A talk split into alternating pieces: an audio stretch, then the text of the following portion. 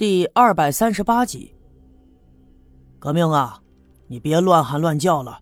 你爹他好好的，等过一阵子他就来接你回去。六姑父，你没骗我，我我爹真要接我回去，他他他他真要接我回去。王革命抓着六姑父的手，一个劲儿的问，而且脸上充满了期望。六姑父冲他点了点头。你爹说了，先让你在这儿住着，过一阵子就接你回去。这回啊，就是你爹来让我看你的。六姑父十分严肃，听完他的这番话，王革命又一次痛哭了起来。不过这一次呀，他就老实了很多，不再像刚才那样胡乱的折腾。我不禁是叹了口气，这王革命果然命苦，从小没了爹。现在呢，又没了娘，变成了孤身一人，而且从小没有父爱，即便是发疯的时候，也会念念不忘他的父亲。若不是六姑父撒了个谎，哄骗他老实下来，不知道还会折腾到什么时候去。身旁的张叔也摇着头叹了口气，我偷偷的一看，他竟然伸出两只手抹起了眼泪，而且自言自语的捣鼓。唉，这孩子真是命苦啊！老连长啊，你说你明白一辈子，咋还能做了这个孽呢？他的声音特别小，可是我却听得真真切切，我这心里头不禁一愣，这事儿跟老村长又有什么关系？不过我一下子想起来，前两天王革命家着火的时候，他离奇的失了踪。这赵村长当时急的呀，就像是火上房了一样，就让所有人前前后后的寻找王革命的踪影。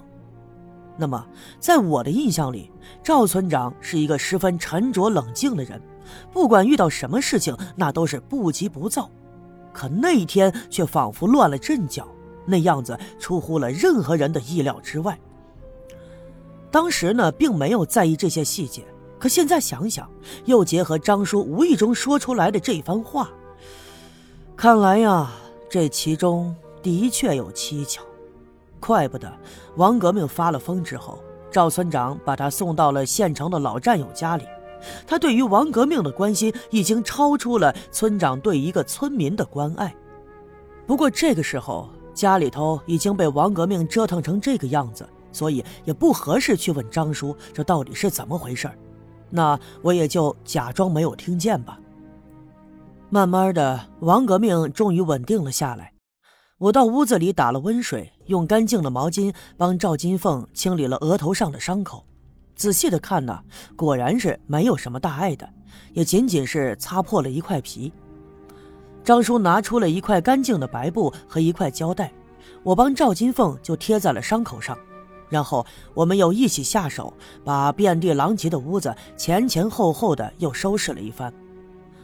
等彻底收拾干净以后，天已经傍晚了。王革命躺在他自己的屋子里，呼呼的睡着了。而赵金凤呢，又扎起了围裙，到厨房里去做饭。吃过晚饭以后，天已经慢慢的擦了黑。我心里有事儿，一直惦记着老宋和张强，于是。我就跟赵金凤还有张叔撒了个谎，说打算呢借这次机会到我那同学家里去看看，哼，一晃多年没见了，顺便呢去叙叙旧。赵金凤其实并不情愿我离开这儿，但是她却并没有阻止，因为她是一个懂事的姑娘。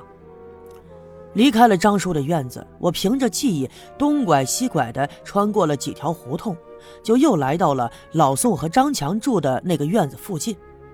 我朝寺外仔细的看了一下，周围没有人。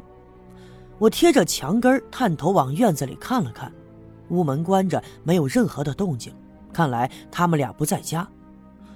我想起昨天他们曾说过，今天呢要拿了那块表去找买家，可能是换了钱，在外面的馆子里大吃二喝呢。然后我又在墙后面躲了一会儿，又确认院子里的确没有人以后。这才踩着一块石头，扒着院墙，慢慢的爬了进去。我这么做呀，是想趁着他们不在家，到屋子里去看一看，看看能不能发现他们的什么秘密。或许他们这秘密和我心中的计划有关，能帮我识破那个黑影子的身份。我进了院墙以后，轻轻地来到屋门口，伸手一推，屋门就开了。我闪身进了屋子，顺手关上了门。刚一转身的功夫，一股子酸臭的味道迎面扑来，我不禁皱起了眉，朝四外打量。